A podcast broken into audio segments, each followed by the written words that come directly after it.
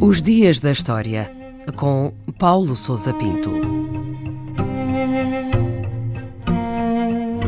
4 de outubro de 1363, o dia que marcou o fim da Batalha do Lago Poyang, na China. Poyang é o nome do maior lago de água doce da China, localizado na bacia do rio Yangtze. Teve lugar nesse dia o momento final de uma longa batalha entre uma força naval Han e uma armada Ming. Apesar da sua dimensão muito inferior, os Ming infligiram uma esmagadora derrota aos inimigos, tendo destruído o que restava da sua frota e libertado a cidade de Nanchang. Esta encontrava-se cercada há várias semanas por uma enorme armada Han que transportava um numeroso exército avaliado em mais de 600 mil homens. Em agosto, o general Ming Zhu Yuanzhang partiu de Nanquim com uma armada de socorro de menor dimensão, mas composta por navios ligeiros, rápidos e manobráveis. Ao longo de várias semanas, a poderosa mas lenta frota Han sofreu sucessivos ataques até à sua destruição final a 4 de outubro.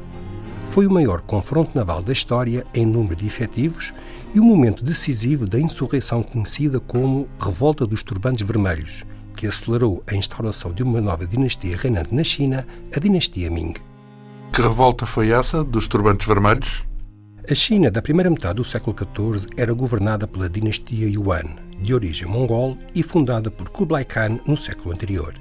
Além de estrangeiro, o governo dos Yuan foi marcado, a partir de certa altura, por intrigas e rivalidades palacianas que aumentaram a animosidade da maioria da população. Por fim, uma sucessão de desastres naturais e de maus anos agrícolas suscitaram descontentamento social e enfraqueceram a administração do governo central sobre os vários territórios. Em 1351, deflagrou na região costeira de Zhejiang uma insurreição que rapidamente alastrou a todo o território e que ficou conhecida como a Revolta dos Turbantes Vermelhos, devido à cor distintiva dos estandartes e turbantes utilizados pelos seus membros. Foi um movimento predominantemente nacionalista e anti-mongol que rapidamente deu origem a lideranças distintas que lutavam entre si pelo poder total. A Batalha do Lago Poyang correspondeu a um momento final da revolta e envolveu duas fações rebeldes rivais, os Han e os Ming. E o que é que aconteceu depois da batalha? Foi na bacia do Yangtze que teve lugar o confronto principal entre as duas fações rivais, que, em última análise, decidiu o destino da China. A Batalha do Lago Poyang foi o momento decisivo que fez pender definitivamente a balança para o lado dos Ming, liderados pelo vencedor do confronto, o general Zhu Yuanchang. Nos anos seguintes, os Ming assumiram o controle do movimento rebelde e avançaram para norte. Em 1368, o último imperador Yuan retirou-se para a Mongólia e os exércitos Ming tomaram a capital, então chamada Kambalik ou Dadu, e que foi rebatizada como Pequim. Zhu Yuanchang foi então proclamado como o primeiro imperador da nova dinastia Ming, adotando o nome de Hongwu.